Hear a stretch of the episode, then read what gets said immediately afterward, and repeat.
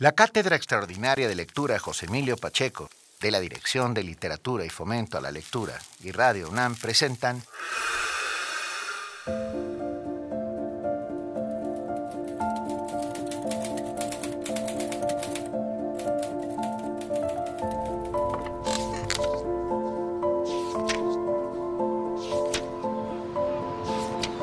José Emilio Siempre, con guiones y voz de Laura Emilia Pacheco.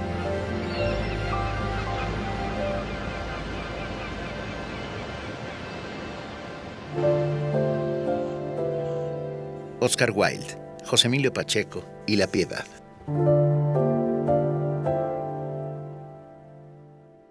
Se dice que Oscar Wilde fue un hombre encantador, un gran conversador, pero sobre todo se dice que fue un hombre fundamentalmente bueno. Puso todo su talento en sus libros, pero en su vida puso su genio. Fue un escritor de múltiples talentos. Como dramaturgo, cosechó grandes éxitos con obras que aún ahora siguen representándose, como La importancia de llamarse Ernesto, Un marido ideal y El abanico de Lady Windermere. Fue un ensayista de enorme sutileza e inteligencia, como lo demuestran los ensayos sobre el arte y la vida recogidos en su libro Intenciones. Como ensayista, no rehuyó la polémica social. A pesar de que se desenvolvió en un medio aristocrático y bohemio, realizó una aguda crítica sobre los excesos del capitalismo en su notable ensayo El alma del hombre bajo el socialismo. Cuentos como El príncipe feliz, El ruiseñor y la rosa y El gigante egoísta siguen conmoviéndonos hoy en estos tiempos de videojuegos y de redes sociales.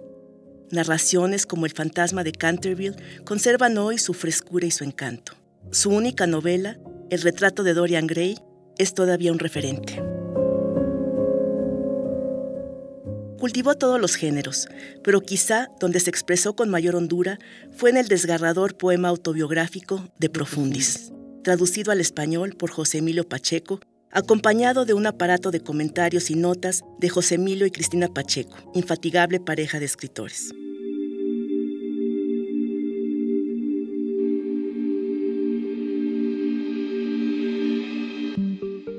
Oscar Wilde nació en Dublín, Irlanda, el 16 de octubre de 1854. Fue hijo de James W. Wilde, inventor de la operación de cataratas. Sobresalió como el mejor estudiante de griego y latín de su generación. Su carrera literaria apenas duró seis años, en los cuales escribió casi todos sus libros.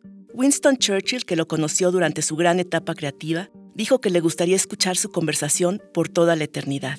Desgraciadamente, por la ley de la compensación, a su etapa de esplendor y gloria siguió otra de enorme sufrimiento. Todo comenzó cuando conoció a Lord Alfred Douglas, a quien de cariño llamaba Bossy, un joven de gran belleza corporal y de una espantosa fealdad moral. Bossy pertenecía a una antigua familia de la aristocracia escocesa. Su padre, el marqués de Queensberry, inventó las reglas del boxeo. Fue un hombre con una enfermiza sed de notoriedad. Wilde se enamoró de Bossy, abandonó por él a su esposa y a sus hijos, y se dedicó a cumplir todos los caprichos del joven. A decir del poeta W. H. Auden, Wilde fue amable, afectuoso, generoso y sobre todo un hombre de buen corazón, totalmente exento de malicia y envidia. Según Borges, que tradujo a los nueve años El Príncipe Feliz, el placer que brinda la lectura de su obra es irresistible y constante. La relación con Bossy terminó de la peor manera posible. El padre del muchacho acusó en tribunales a Wilde de haber corrompido a su hijo. Como ocurrió con Sócrates, Wilde pudo haber eludido la justicia. Bastaba con haberse marchado a Francia, donde lo seguía un público entusiasta. No lo hizo. Para defender su honor, se quedó en Inglaterra a enfrentar su juicio. Tuvo la mala fortuna de que fuera presidido por un juez moralista y cerril que lo condenó a pasar varios años en la cárcel en condiciones terribles. Allí en la cárcel escribió De Profundis, texto que fue conocido en su versión integral 60 años después de su muerte. José Emilio Pacheco lo vertió al español en 1979. Célebremente, Albert Camus escribió que De Profundis es uno de los más hermosos libros nacidos del sufrimiento de un hombre. ¿Para qué crear, dice Camus, si no es para dar sentido al sufrimiento, aunque sea diciendo que es inadmisible? Ninguna auténtica obra de genio se ha fundado nunca en el odio o el desprecio. La edición que José Emilio y Cristina Pacheco hicieron de De Profundis recupera su título original, que es Epístola in carcere et vinculis, acompañada de 191 notas que sitúan a Wilde en su contexto histórico y biográfico.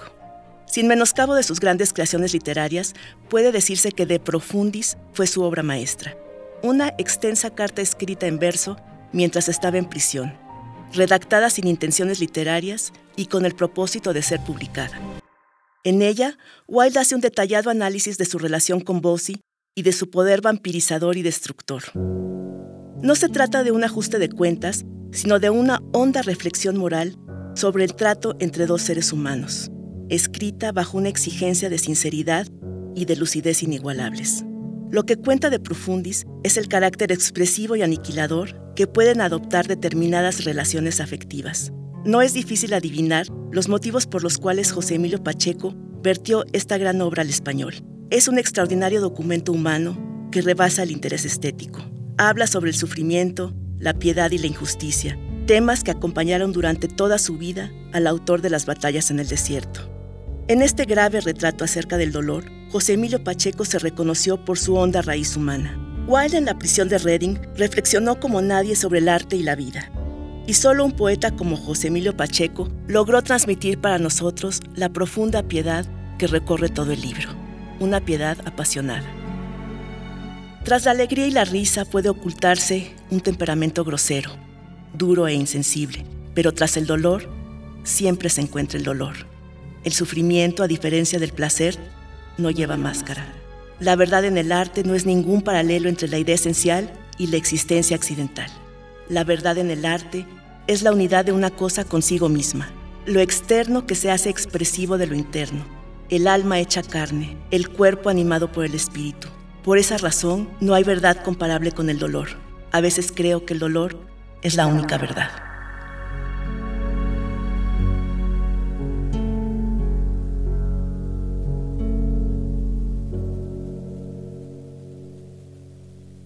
José Emilio siempre.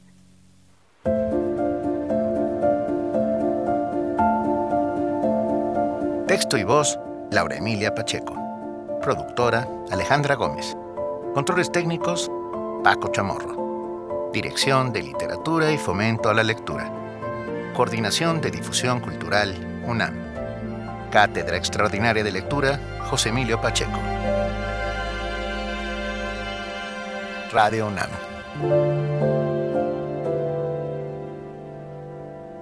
Experiencia sonora.